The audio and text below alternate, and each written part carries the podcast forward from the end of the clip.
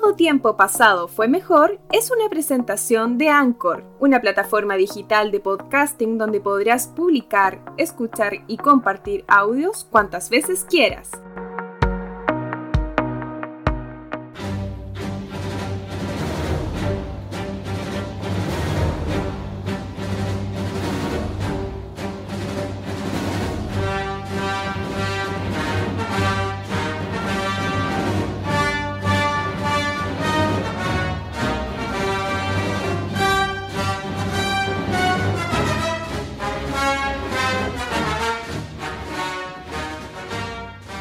¿Qué tal amigos?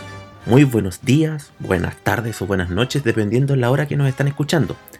Para este cuarto episodio ya de Todo Tiempo Pasado fue mejor en esta tercera temporada, seguimos recordando o vas a escuchar en este momento la segunda parte del capítulo llamado La Marcha Imperial, en el cual seguimos conversando con el fanático Andrés Riquelme, odontólogo también, en el cual vamos ahora a comenzar a desmenuzar un poquito más acerca de lo que fue, de lo que sigue pasando con el Imperio Contraataca. Bienvenidos a esta tercera temporada de Todo Tiempo Pasado fue mejor.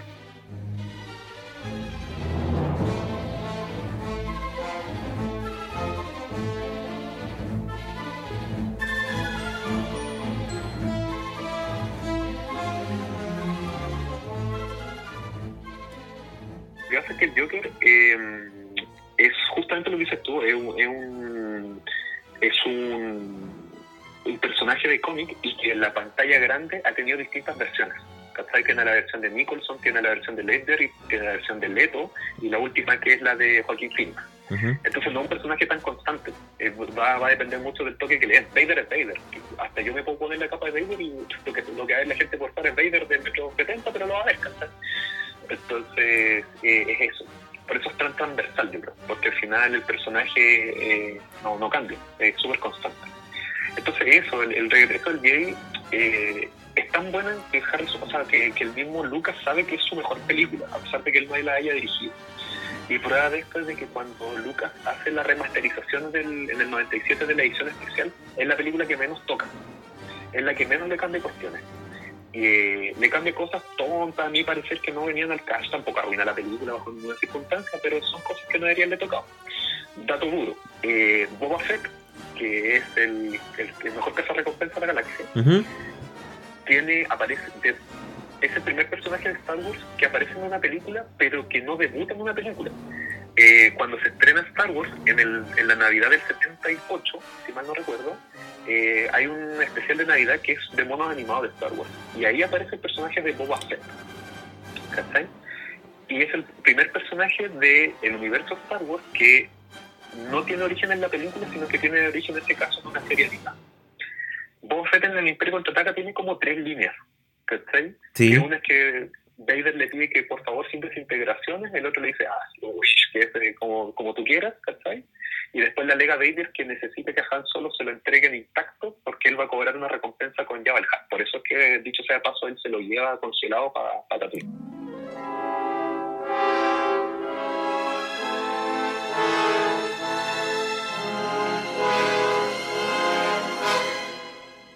un dato duro de que Lucas, una de sus fuertes, Lucas influenció en muchas cosas para hacer Star Wars. Yo te contaba lo de Flash Gordon, pero otra de las influencias que él tuvo fue eh, las películas del japonés Akira Kurosawa. ¿Ya?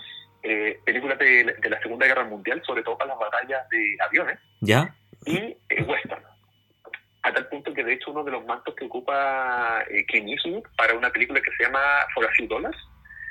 Por unos dólares más Exactamente.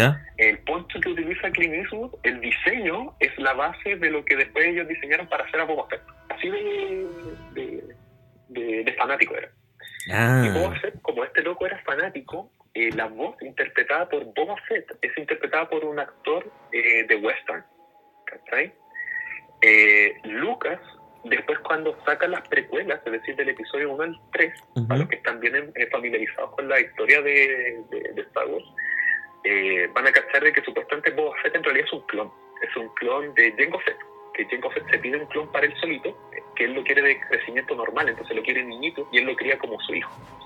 Entonces Lucas, yo creo que después empieza igual, igual empieza a estar medio piteado yo creo, sobre todo después del 2000. Le cambia la voz entonces anulan la grabación de, este personaje que había hecho los Western, que le había dado la voz de Boba Fett, y hace que el actor que el papel de Jango Fett vuelva a, a grabar la voz y los diálogos de Boba Fett para el Imperio Contraataca, ¿cachai? Es una cuestión súper piquea porque según él le daba la continuidad, continuidad de que los clones hablaban con este tipo de voz y como Boba Fett era un clon, va a hablar ahora igual que Jango Fett. Si tú me preguntáis, y disculpando la expresión, es una wea. ¿Cachai? pero obvio, ¿cachai? Entonces, pero bueno, lo importante, Lucas toca súper poco el Imperio Contraataca, le hace mejoras más que todo de carácter digital, ¿cachai? Eh, y yo creo que es por eso, porque Lucas se da cuenta lo, lo, lo, que tiene en manos, ¿cachai? Que, que la película, la mejor secuela de la historia pa, puede ser, para mi punto de vista, por ser fanático de Star Wars, puede ser que sí.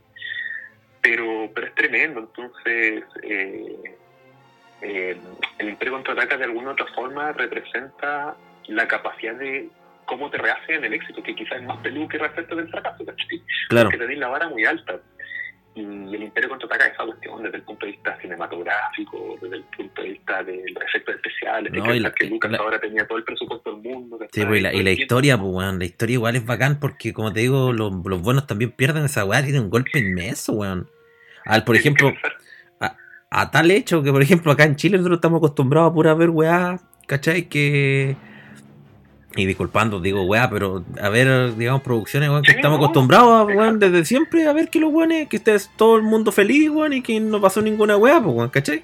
Y no es así, pues, weón tenéis que pensar, y no solamente en Chile, en el mundo, para los que siguieron Game of Thrones, eh, los que vieron el final de Game of Thrones, oh. esperaban otra weá. Mm, no, Nunca me nunca me gustó esa weá. He hecho el esfuerzo de ver la, la, la, serie como tres veces la primera temporada y no hay caso que me guste, weón.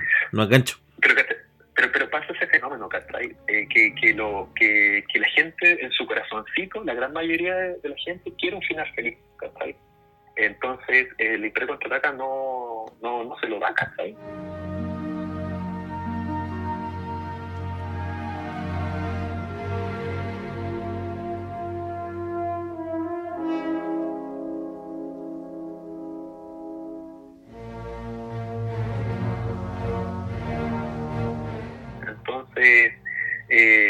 Eh, eso es tremendo. Eh, hay que pensar que más encima el Imperio contraataca eh, penetra mucho en, la cultura pop y en, el, inconsciente colectivo de la gente. Me explico en palabras súper simples.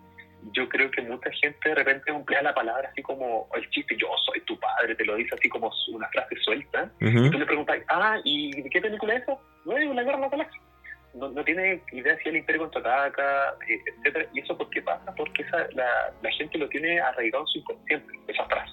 Así de, así es fuerte el tema del, de, Star Wars. Claro. Para, los que no, para los que no saben, ese es un secreto guardado bajo siete llaves, el secreto de que Vader era el papá de, de Luke. Eh, de hecho, cuando el papel... Esa weá te quería preguntar, vos llegaste solo, vos. Que... el tema de que, es que es una historia porque... porque al final del... Sí, porque... Sí, Tú decís, bueno, ya, yo soy tu padre, ¿cachai? Ya, oh, quedan así. Pero, chucha, y, después, ya, y esa weá, e, e, esa es una pregunta. Como que todos quedan, oh, yo bueno, es su padre. Y después no viene la segunda pregunta. ¿Y quién chucha está detrás de esa máscara? Eh, ¿Cuál, cuál, cuál, de las, ¿Cuál de las dos pegó más fuerte? O no, no sé, tú que eres un fanático, por eso. Yo, es que yo creo que la final del día era. No había por dónde que eso fuera una cuestión lógica. Eh, o sea, tenéis que pensar de que uno de los, los gringos le dicen plot twist, que es como este cambio en la historia repentino, que era imposible pensar de que Vader era el papá de Luke, bajo ninguna circunstancia. No había nada en la historia que te dijera esa cuestión hasta ese punto. ¿Cachai? Obi-Wan Kenobi le había dicho a Luke de que Vader había traicionado y matado a su padre, ¿cachai? Le había dicho de que Anakin Skywalker había sido uno de los mejores pilotos de la galaxia, que era un buen amigo de él, bla, bla, bla.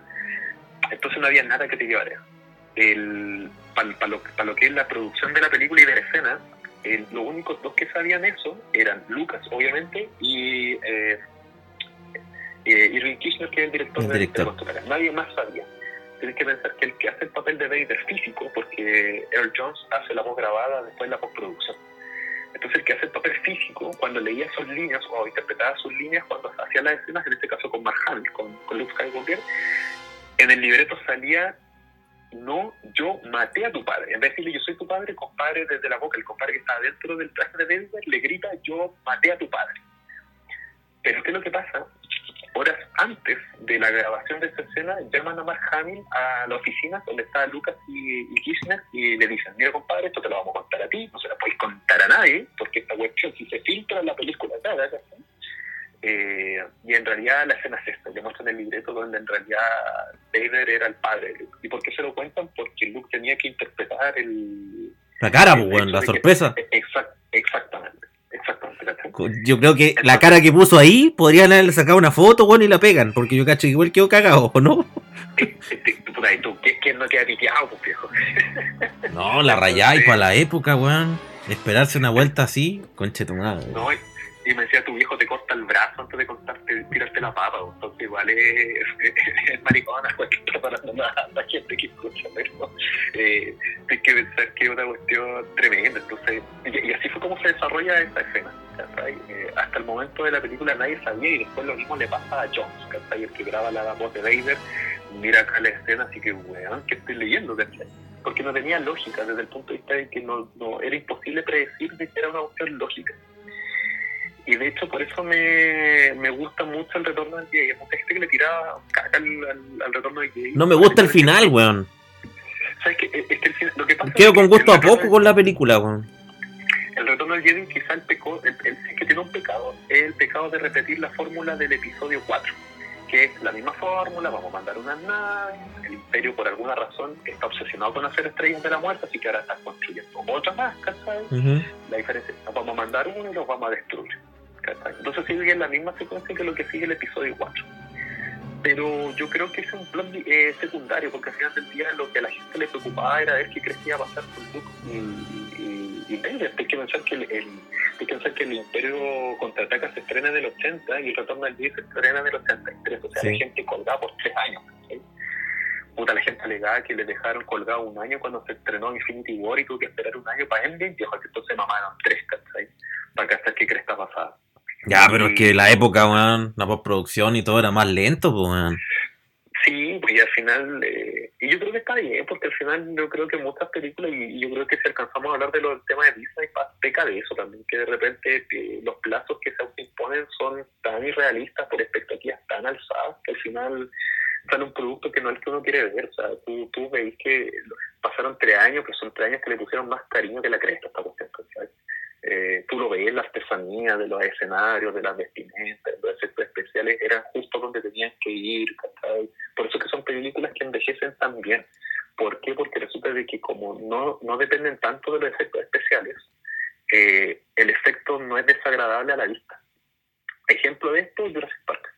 Si tú ves Jurassic Park, tú te metes a Netflix o Amazon Prime, está Jurassic Park 1, la del 94, si mal no recuerdo, y viejo, tú miras ese tiranosaurio y es más real que la cresta Sí. ese es un tiranosaurio, por, por donde le miré. Y eso pasa porque eso eran marionetas gigantes, ¿cachai?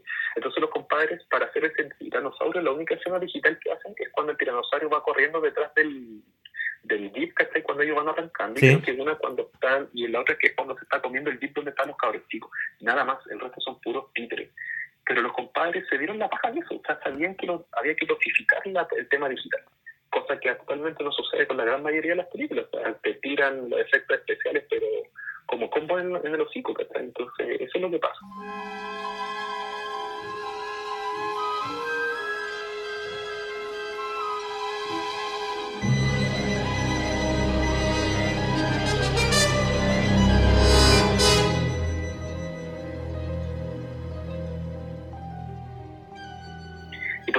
Películas, yo creo que para mí, la, el episodio 4 al 6 envejecen tan bien. Ya. porque tienen ese concepto del, del efecto especial dosificado. ¿sabes? Aquí vamos a poner esto y, y no más, ¿sabes? Y esa es una de mis críticas a lo que es el episodio 1 al 3, que yo creo que Lucas se vuelve loco con los efectos especiales. Yo creo que le queda esta traba, esta, queda, queda con esta bala eh, pasada, ¿sabes? De, de los efectos que él no pudo hacer en su época. Y cuando se ve con la posibilidad de, de la tecnología para hacerlo, yo creo que se pitea. Se Claro. pitea y, y- y le da mucho. Oye, no. no, chuta, disculpa que te haya interrumpido. No, No, dale. como te digo, no, yo con las primeras, las primeras tres, digamos, que las vi, las últimas tres para mí, cuando las vi por primera vez. Pero, y de ahí te quería preguntar, Juan, porque, puta, yo encuentro que las, primeras tres, la secuela que venimos hablando, prácticamente, que para mí es, es Star Wars, digamos, el, peso pesado, eh, ahí como que la historia de los Jedi es charcha, weón. Y para mí los Jedi es lo más bacán que hay, ¿cachai? Entonces, puta, esa pelea julera, weón, ahí entre Ben Kenobi, weón, y ya, pero pasando eso.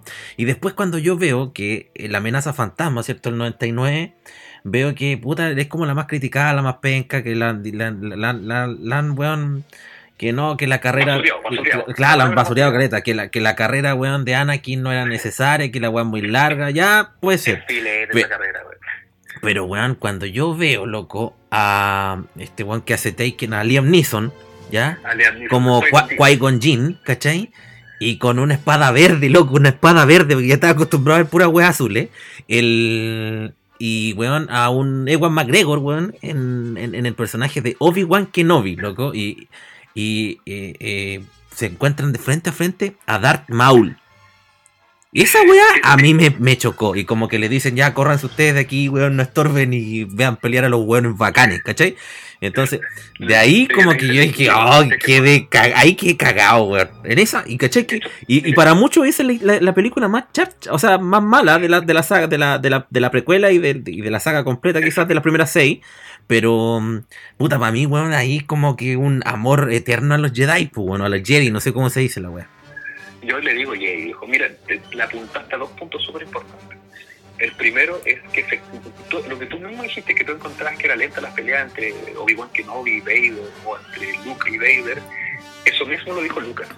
Lo dijo Lucas cuando él estaba en producción para el episodio 1, para la al fantasma. Y él decía de que él quería que, efectivamente lo que que él quería que el público viera a los Jedi como en su mejor momento. ¿Cachai? Siendo estos protectores de la galaxia, ¿cachai? Estos compadres que se enfrentaban a un batallón entero de droides y lo, lo hacían, pero Claro, porque ya, ya, ya existía el tema de la fuerza y todo el cuento, pues bueno, ahora como que como, como que la weá ahora aumentó, pues bueno, se mostraron el poder de, de ellos. Exactamente, hay que pensar que, que ahora el, tema de la fuerza es una constante en la historia de Star Wars, pero aquí la gracia era representar, representar que así como Yoda le dice a Luke que él iba a ser el último de los Jedi, aquí los Jedi eran, pero estaban a pastos, ¿cachai? Entonces, eh, esa era la gracia, y Lucas lo dice, lo dice abiertamente que eso era lo que él quería con, con el episodio. Y lo segundo era el tema de que tú decías de que Star Wars es verdad que la gran mayoría de las personas, eh, como los fanáticos hardcore, eh, le tiran mucha caca al episodio 1. En lo personal, ¿eh? esto es para mí. Yo creo que el episodio 1 tiene un montón de pifias, pero no creo que sea la peor. Yo creo que la peor es otra.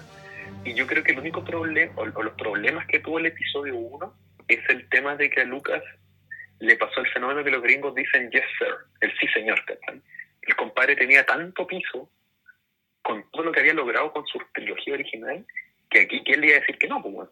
Entonces, no, jefe, lo que usted quiera. Amén. No, pongamos, exactamente, no, es que voy a tener acá hablando con compadre tanto, tanto, dele nomás, lo que usted quiera. Entonces, yo creo que eso le pasó a Lucas, que Lucas, eh, para que esa película hubiese sido algo mejor, en mi opinión súper personal, eh, debería haber tenido al menos un grupo de hueones que le digan, ¿sabes qué, compadre? Esta cuestión no. No está funcionando. ¿Por qué no este, este personaje le damos otro tono? ¿O por qué nos conseguimos otro cabrón chico que interprete mejor, o que sea más expresivo? Lo que tú Es un, un problema. Y el segundo problema es que en el afán de tratar de hacer una película complicada desde el punto de vista argumentativo, yo creo que este loco se fue enredando solo. Entonces, meter estas cuestiones, hay que pensar que Star Wars original era un western eh, espacial, o sea, esta cuestión era rápida, disparos, diálogos cortitos, eh, no de sitcom, pero sí bien eh, el, chiste cuando correspondía, el ponerse serio cuando correspondía, ¿cachai? Yo creo que acá, en este caso, Lucas trata de hacer el episodio 1 más complejo de lo que debería ser, mete esta cuestión del Senado, salvo Paguagua, entonces yo creo yo creo que, que no, ¿cachai? Yo creo que ahí le rompe. Pero a mí la amenaza fantasma me, es una película que yo la veo sin ningún problema. Yo la veo del minuto uno a la dos y fracción, la veo completita y no me ha patado.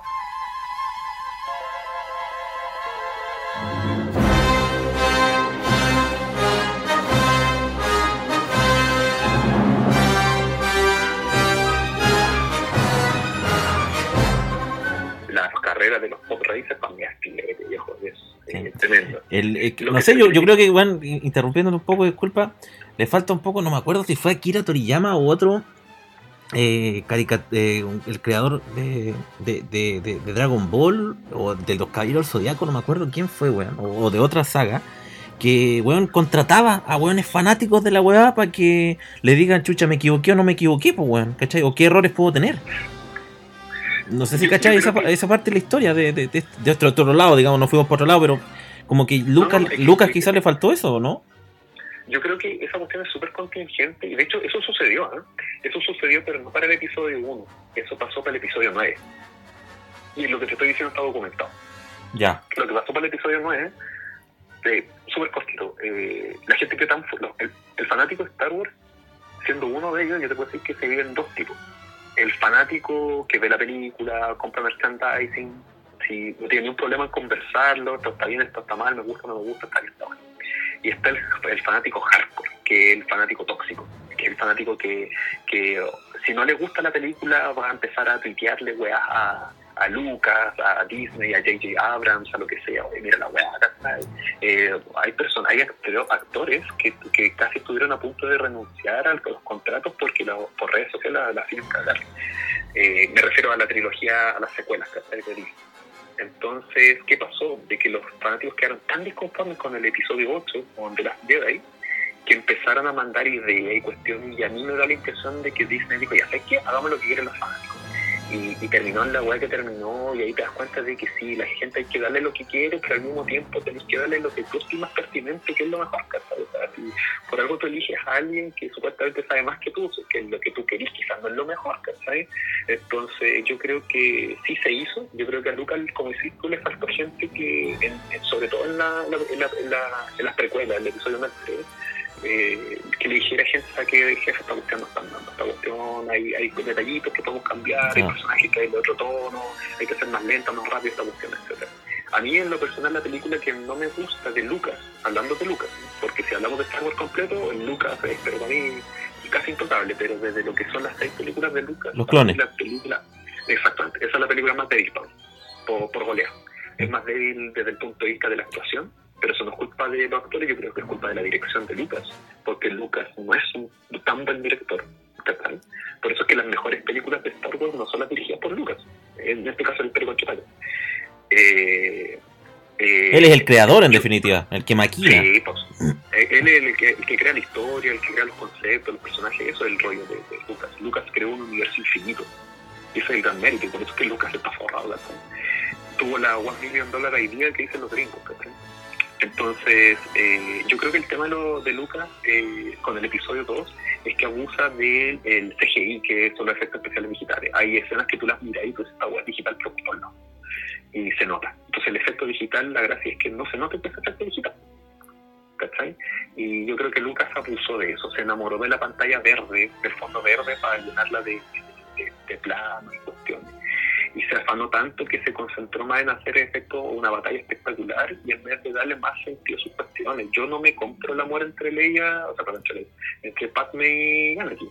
Ya, ya. O sea, yo creo que en esa película no avanza en forma orgánica.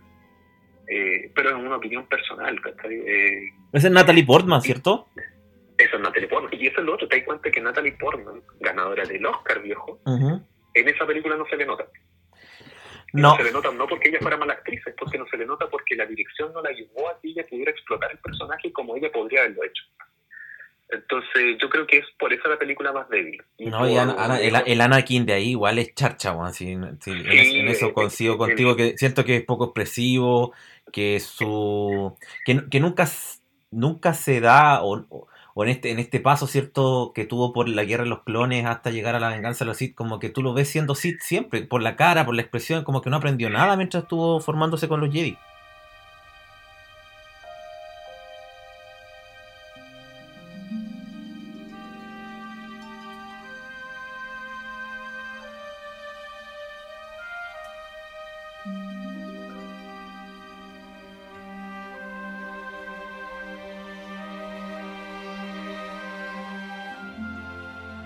Yo creo que se hizo muy torpe el hecho de tratar de, de mostrarte a este cabro como que efectivamente tenía estos rasgos como de, de, ira, ¿cachai? Que supuestamente los DJ no lo querían que tuviera este tipo de sentimiento, que era como dogmático, ¿cachai? Entonces yo creo que en el intento de darle ese, ese toque, yo creo que Lucas fue un poco torpe, ¿cachai? Como que era muy obvio. o era muy exagerado.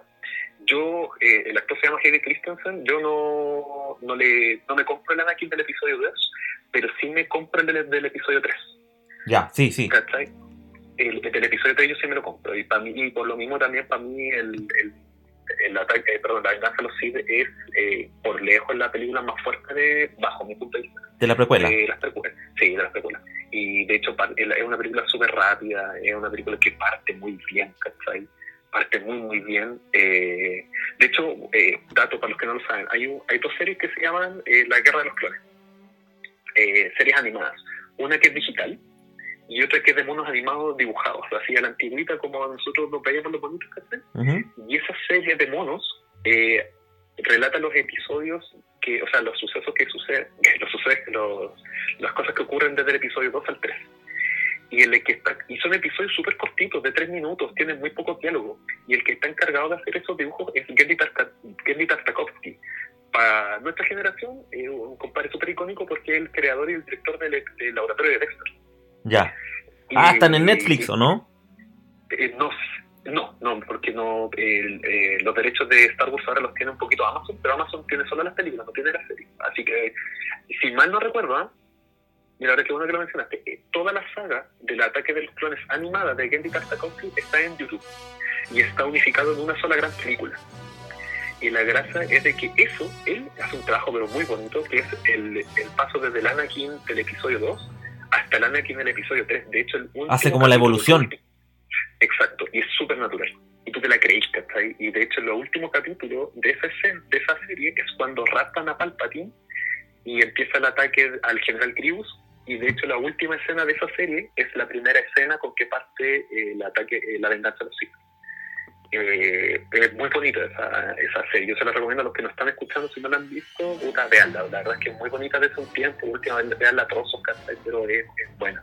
Y ahí tú empezás a entender, ah, puta, sí, ¿cachai? Este Anakin, este Anakin Ahora entiendo por qué este loco es como es, porque él se siente traicionado por los Jedi, eh, siente que no lo apañaban, ¿cachai? Los Jedi no eran tan buenos como uno pensaba, igual tenían pifias, ¿cachai? Entonces a mí me gusta mucho. Y, el, y La venganza los Sith, pues, lejos la película más fuerte, y más fuerte porque encuentro que Lucas ahí sí la chunta con eh, meterte trocitos de lo que son la, la, trilogía original, ¿cachai? El meterte el concepto del, del senador Organa, ¿cierto? Que se quiere llevar a la ley, que la última escena sea la escena del sol binario cuando el tío Owen y la tía Perú están, agarran a Lucas en los brazos que llega bebé y ellos miran al, a, la, puesta del sol, que es la escena emblemática de Star Wars, mm. eh, yo, y, yo, encuentro que yo encuentro que la saga de Lucas, de las películas, termina perfecta. Termina perfecta, porque, ¿y por qué es perfecta? A mí me pasa esto. Yo termino de ver el, La venganza de los Sith y que andan al tiro de ver el episodio 4. Es como, bueno, está bueno, puede quedar así. Sí, me pasó, me pasó una weá parecida, weón. Entonces yo creo que Lucas con esa película creo que fue muy inteligente en conectarla con su trilogía original. Y se nota, yo en esa película le veo cariño, en esa película le veo más cariño a los diálogos, a la construcción de Ana, que la, película gira en torno a Ana. es que, como, te, como te decía yo, eh, para mí, como te digo, es el Imperio Contraataca y esta, weón. La encuentro las dos, las... Es, buena, es buena, sí. A mí, yo en lo personal no es de mis favoritas, pero sí entra gana por lo goleante en, la, las precuelas. Y, es una película que a mí me gusta ver, ¿eh? yo de repente la agarro y la veo sueltecita, eh, eh, y, yo creo que, es una película que se le ve el cariño por Star Wars, tú, tú lo ves. Así que, y de ahí para adelante, bueno, después de eso, del año 2005, que es cuando se estrena La venganza de los Sith, eh, Lucas se le entrevista el año 2008, tres años después, y él declara, yo no voy a hacer más películas de Star Wars él dice, esta cuestión se el episodio del 1 hasta el 6, no hay más. Y hasta ahí no llega Star Wars. Claro. Tratando de ignorar no, sí, sí. comparto contigo. Sí, Entonces después viene el, negocio multimillonario donde no sé por cuántos billones de dólares, eh, creo que son 1.200 millones de dólares los que compra Disney a Lucasfilm. De hecho, se plato cosas Lucas entran para pa George Lucas.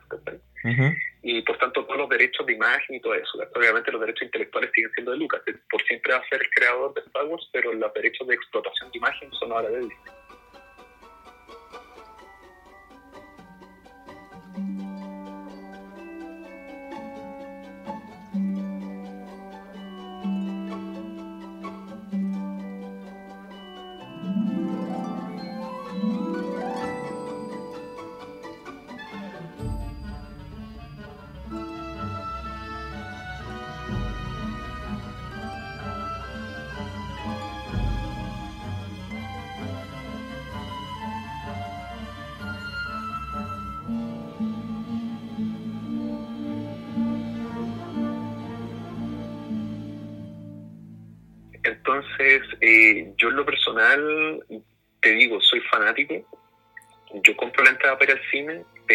Desde la incorporación de Disney voy al cine, A decir, puta, ¿qué voy a ver?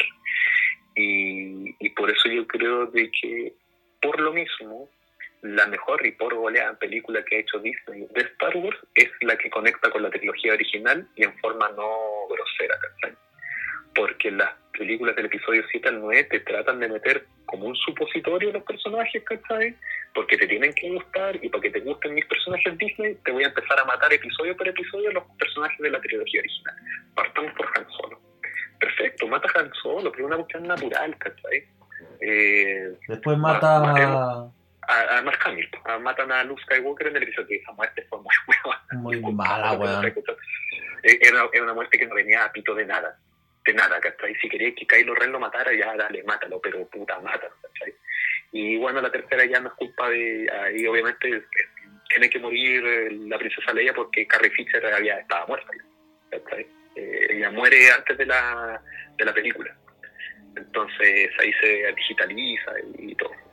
Claro. O sea, es un poquito lo que se hizo con Paul Walker para Rápido y Furioso. Es hacerse el trabajo digital. Entonces, por lo mismo, yo creo que por lejos también la mejor película de Disney es Rogue One. Y es buena porque es muy buena porque te hace, a pesar de que es una película que sucede días antes, en, te estoy hablando en la, en la, línea temporal de Star Wars, es una película que ocurre en teoría días antes del episodio 4. De hecho, la película termina con el inicio del episodio 4. Pero a pesar de eso, es una película donde tú estás preocupado de los personajes de Rogue One. ¿Cachai? O sea, ¿te importa que ellos logren lo que ellos, eh, la misión que se les encomendó? No estáis preocupados de, oh, que vaya a aparecer Obi-Wan Kenobi, oh, ojalá que aparezca Han Solo, hoy, oh, maní con esa cuestión. Tú te concentras en los personajes y te terminan gustando. Después podrás decir si son memorables o no, pero durante el desarrollo de la película a ti te importa. No, yo la encuentro buena igual, como dices tú, y me gusta más la, la, la escena final cuando aparece Vader. Cuando están, tan, tan, tan eh, extrayendo, digamos, los mapas de la estrella de la muerte y la pasan a la otra nave y se cierran y está todo se apaga todo, weón, a negro y de repente aparece el sable, weón, y se pitea todos los weones, pero es una tremenda... Y la raja esa weón. Yo cuando vi esa película en el cine, yo trato de ir lo más lo antes posible respecto al estreno, no por un tema de oh, fui antes, sino que para pa librarte de los spoilers. Y, y, me pasó esa cuestión. Yo fui con mi señora y te juro que yo tenía a mi señora agarrada de la mano, ¿cachai? y si la pantalla se va negro y antes del, de la, del encendido de la, del sable de luz se escucha un respiro de Vader y yo cuando escuché esa dije weón se viene. Este, disculpándole a todos los que nos están escuchando este weón se nos va a hacer cagar. Entonces es la raja porque al final Vader te, lo muestran o uno siempre te queda la noción de la trilogía original de que este compadre era rígido que era suerte mío pero yo creo que eso logra hacerlo One que te lo muestra y te lo muestra groseramente, que este compadre rebanando la a los soldados rebeldes, ¿cachai?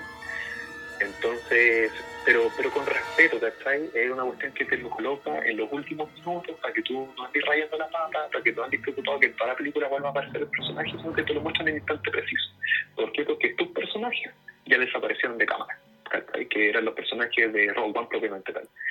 Entonces, por eso a mí película me, esta película me gusta mucho. Me gusta mucho porque está esta con amor, pasa lo mismo con los efectos especiales, están súper bien dosificados, son escenografías, se nota el tiro, maquillaje, toda la cuestión. Eh, hay un solo detalle que mm, para los fanáticos, como que a los fanáticos nunca los voy a dejar contentos. no sé si tú te acuerdas de que en el episodio 4 hay un personaje que es Grand Moff Tarkin, que es como el que hasta a, ese momento de la historia era como el líder de la, del imperio, que es lo que te queda como historia después del episodio 4, o sea, en retorno, pero en el imperio contra el acá te, queda claro que no es así. Y ese actor es Peter Cushing. Peter Cushing tenía 60 años más o menos cuando graba La Esperanza. Por tanto, cuando se graba Rogue One, porque este personaje aparece Grand Moff Tarkin, está más que muerto Peter Cushing. Entonces, ¿qué es lo que hacen? Lo resucitan digitalmente. Maquillan digitalmente a un actor, ¿cachai? Para que se vea como Peter Cushing y le reproducen la voz y toda la cuestión. A mucha gente no le gustó. Eh, porque les quedó feo, porque cómo van a hacer esto, que es poco ético, bla, bla, bla. A mí me gustó mucho porque encontré de que venía el caso. Venía el caso que ese personaje estuviera la historia porque como Cresta, eh, Grand Tarkin llega a la Estrella de la Muerte en una película que ahora te está mostrando que es el inicio de la estrella, la están probando, ¿no? ¿Cómo es que llega? Te lo explican, súper simple, este compadre era la mano derecha del emperador, le hace rucha al piso al director Krennic, que era el que estaba a cargo del diseño de la, de, la Estrella de la Muerte, o sea, el imperio eran malos cuando los rebeldes eran malos entre ellos, ¿cachai?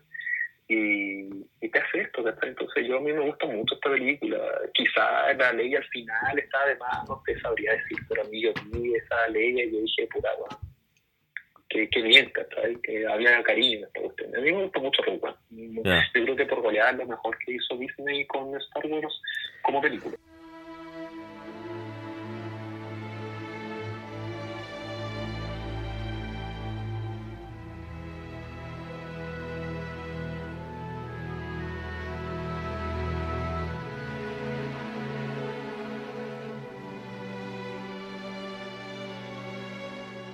Para mí, bueno, las otras no vienen al caso y creo que no, no podríamos hacer un, podcast posterior, digamos, a, a, claro, pues, pero no, para mí yo creo que con gusto a poco, o sea, en términos, como te decíamos cuando conversábamos en la previa, eh, de producción, quizás de efectos especiales, ¿cachai?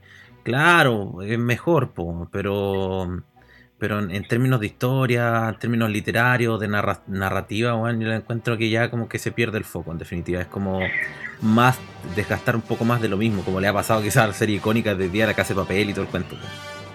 Es, que yo creo que pasa un tema donde actualmente, y tú lo ves en todos lados, lo ves hasta en las películas Marvel. Yo soy fanático de Marvel porque yo colecciono las historietas de Marvel. Tengo una, una colección bien, bien respetable. Y, y pasa eso, eh, que pasa de que actualmente existen yo creo que dos formas de hacer cine, que son las mega franquicias, llámese Marvel, llámese Star Wars, El Señor de los Anillos, Rápido y Furioso, eh, todo lo que se tenga a la cabeza, eh, Volver al Futuro, podría decir si es que ya alguien empezar a hacer la ridiculez de empezar a hacer precuelas o algo. Eh, y está la segunda forma de hacer cine, que es la película independiente, la película con más presupuesto, ¿cachai? Y que de repente te sorprende, que trae cositas súper interesantes, y que es que en realidad quizás lo que tiene más el tema artístico. Las franquicias tienen más el tema de las lucas, ¿cachai? De, esta cuestión tiene que vender mil millones, si no, esta cuestión no, no, no, eh, y me pasa eso con, con, con Disney, ¿cachai? Disney hizo, hizo esa cuestión eh, eh, con, con esto. Eh, entonces, ¿qué es lo que pasa? La mega franquicia tiene la filosofía de, la gallina de los huevos de oro. Mientras me dé huevos de oro, yo le voy a seguir sacando. Entonces, el tema de Star Wars hacen eso. Entonces, yo creo que le, le erraron más de 12 partes al haber sacado esta secuela en la forma en que lo hicieron. Y por eso yo le tengo fe al hecho de que ahora, hace poco tiempo atrás, no recuerdo si fue a final del año pasado o inicio de este, anuncia de que ahora viene una nueva trilogía de la antigua república, eh, miles de años antes de los sucesos de Star Wars como nosotros lo conocemos. Y a mí me gusta ese concepto por el hecho de que te saca de el, el, girar en torno a la familia Skywalker. De hecho, la saga del episodio 1 al 9 Disney te la vende como la saga de Skywalker y encuentro que te, es bueno que se desconecten de eso porque Star Wars, una de las grandes gracias que tiene, Lucas es que creó un universo infinito y atemporal, porque al final él, cuando empiezan las películas empiezan en una galaxia lejana, muy lejana, eh, muy muy lejana hace mucho tiempo, eh, te dice que esta cuestión no tiene tiempo, podría haber sido ayer, podría haber sido hace 5.000 años antes, eh, entonces el hecho de hacer un, podéis crearte una galaxia completa, te podéis crear personajes nuevos y tener otra historia, No todo tiene que girar en torno a Vader, en torno a Luke, en torno a Anakin, ¿cachai? hasta una historia propia. ¿sí? Y eso me, me, me, gusta mucho. Anunciaron hace poco también que el director de, la, no sé si las tres, pero una de las primeras sí o sí está acá Waititi, para los que lo conocen. Sí. O sea, no los, no los Jojo Rabbit. El, exacto. Yo te iba a mencionar como para la gente que quizás lo conoce más por eh, Thor Ragnarok. Claro. Pero sí, pues, para mí la película que ha sacado, bueno, dicho sea de paso, el Oscar como mejor director eh, por Jojo Rabbit. Eh, no sé si no sé si es el mejor director o eh, guion original, pero el guion. pero ganó un Oscar. Y para los que fuimos a Jojo Rabbit para mí era, pero es una película. Sí, es, una película, buena. Es ganó, ganó por el ganó por el guion. Sí. claro, tiene que ser. Entonces, y, y, y con razón, ¿cachai? Entonces me, me, gusta que estos compadres, eh, son estos compadres que le trabajan bien a la, a la fábrica, ¿cachai? Este loco ya ha hecho películas para Marvel y las hace bien. Eh, como que le, da su toque y encima entrega lo que le pide el jefe, ¿cachai? pero hace una película con su sello. Entonces me gusta pensar de que Taka va a estar metido en De hecho, Taka ya está metido en, en el universo Star Wars con la serie del Mandaloriano, que se estrenó ahora. Yo no la he visto porque está solamente disponible en Disney Plus. Eh, que ese stream va a llegar a final en teoría de año a, a Latinoamérica. Sí. Y, el Mandalorian. Y la, exactamente, y la primera temporada, eh, pero los, los, fanáticos duros de Star Wars, que son los que critican así todo lo que sale Star Wars, esta wea así. Esto es Star Wars con toda la temática. Y, críticos de cine súper anti-Star Wars dicen lo mismo. Sí, esta cuestión está buena, esta cuestión es Star Wars, esta cuestión está hecha con cariño.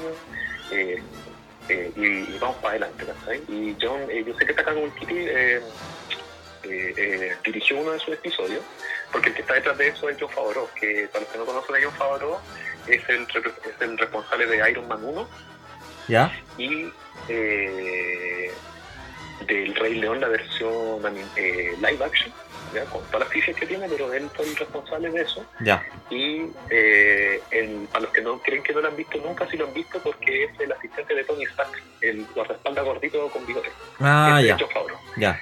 Así que él es de la idea es que se nota que este loco es fanático de Star Wars. Se nota porque le, le, tiene mucho cariño al producto. Y tenemos un compatriota que es eh, Pedro Pascal, que es el que hace el papel del Mandaloriano. Ya, ya. Así, así, que un chileno ahí metido en Star Wars ahí con su banderita bien dentro. Bueno. Así que, así que eso más o menos lo que es el universo Star Wars. Star Wars da para hacer un, un podcast, yo creo, dedicado a Star Wars. Podemos hacer una temporada entera de, de Star Wars en podcast. Sí, entonces, eso, hay un tema eh, súper grande del tema cinematográfico, el tema merchandising, lo que te contaba de los juguetes, ¿cachai? Eh, el tema con, eh, con está metido también el tema del mundo del cómic. Eh, antes de que se estrenara Star Wars en el año 77, Fox ya había hecho tratos, en realidad Lucasfilm ¿no? había hecho tratos para eh, venderle los derechos a Marvel. Y Marvel hizo la representación en cómic, de hecho yo tengo esa colección, en cómic de, Star Wars, de las tres películas, y aparte hizo una serie regular que sigue estrenando bimensual o bimensual, que era con la historia de Star Wars paralela al, cine. Eh, Marvel después pierde esos derechos y los gana Dark Horse, que es otra editorial. Eh, y después Marvel se los volvió a adjudicar después, eh, hace un par de años atrás, y ha sacado súper buen material. Yo, de hecho, sigo el material de Star Wars Marvel es un choro, tiene muy buena idea, el arte es muy bueno. Entonces, Star Wars es un universo infinito, ¿verdad? Y, y es bacán ser, ser fanático y de, de ese para, los que nos gusta es bacán estar siempre ahí pendiente de la película, darse un tiempito para ver algo, ¿cachai?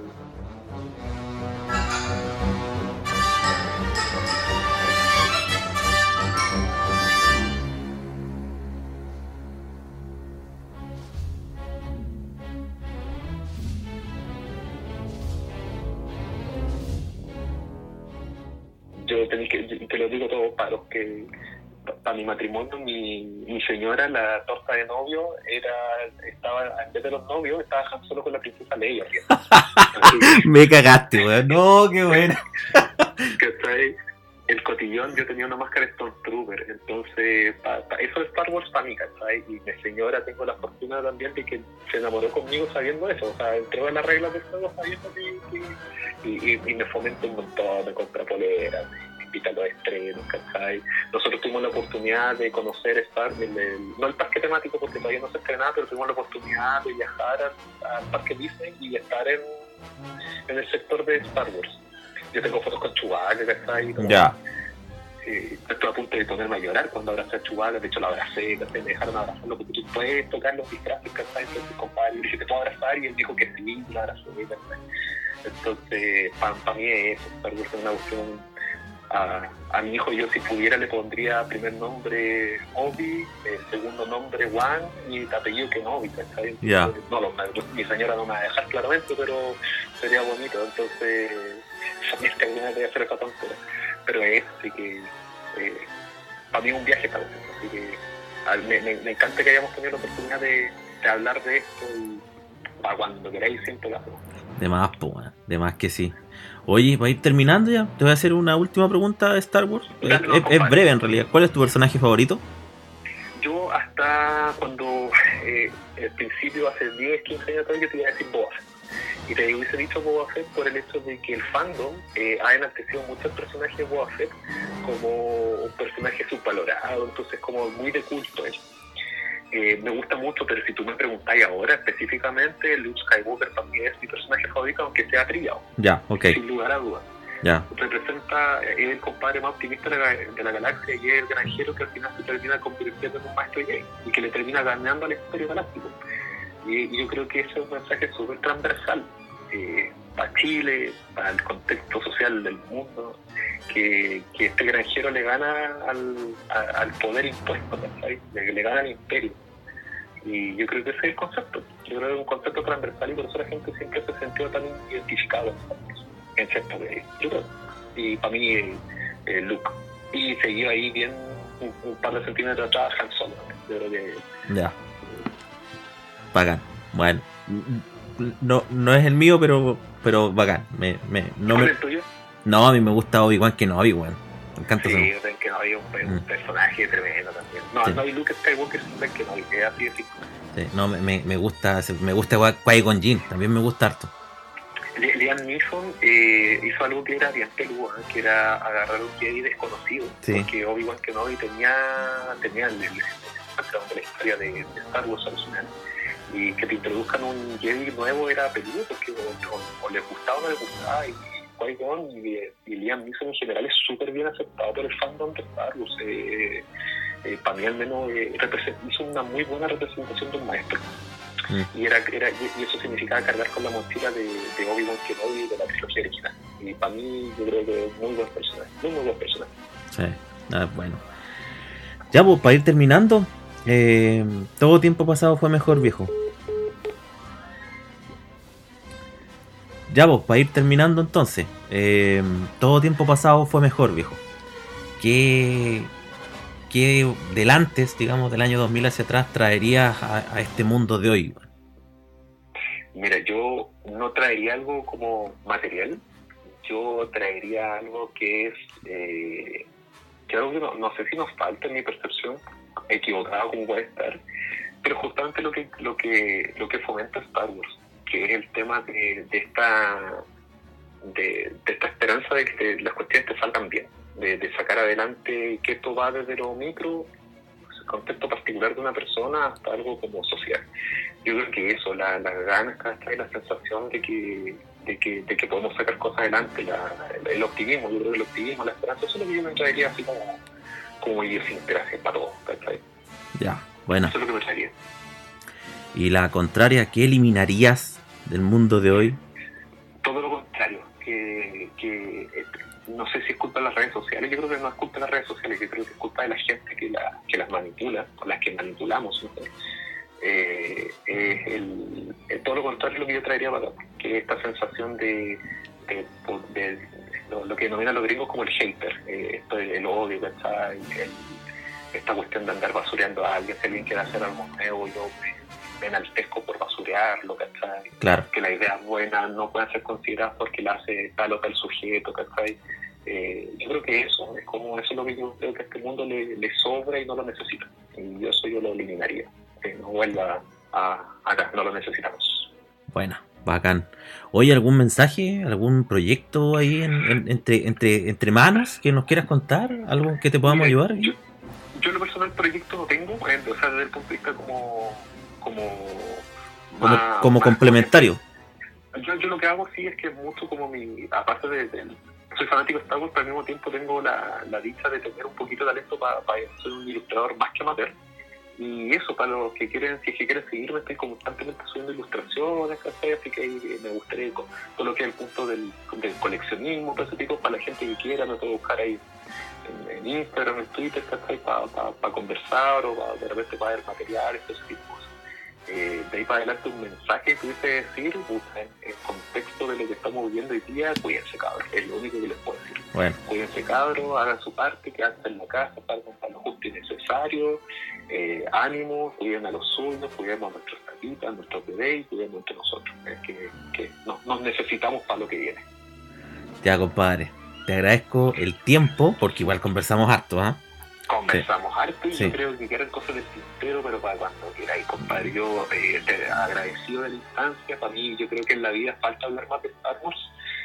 Me gustaría que, que mi pega fuera más de Star Wars, pero no lo es y, y, eso, así que yo disponible para todo, yo material tengo, pero para lo que sea de cómics, para lo que sea de cine, si quieres hablar de Batman, del Joker, cosas de Marvel, cosas de serie, viejo, démosle, aquí yo estoy, pero material hay, pero a pastos, así que listo y dispuesto para lo que sea conversar de eso. Ya, compadre, te agradezco. Que te vaya bien. Nos vemos. Igualmente, viejo. Saludos a todos. Saludos a todos los que nos están escuchando. Y eso, que la fuerza nos acompañe. Nada más, compadre. Nosotros, muchachos, nos vemos hasta en dos semanas más o una semana más. Nos vemos con, con, otro tema, con, con otro recuerdo, ¿cierto? Y ahí tenemos algunos recuerdos musicales, algunos temas históricos cuando nos volvamos a encontrar. En todo tiempo pasado fue mejor. Ya en el quinto episodio de esta tercera temporada. Nos vemos. Todo tiempo pasado fue mejor fue una presentación de Anchor, una plataforma digital de podcasting donde podrás publicar, escuchar y compartir audios cuantas veces quieras.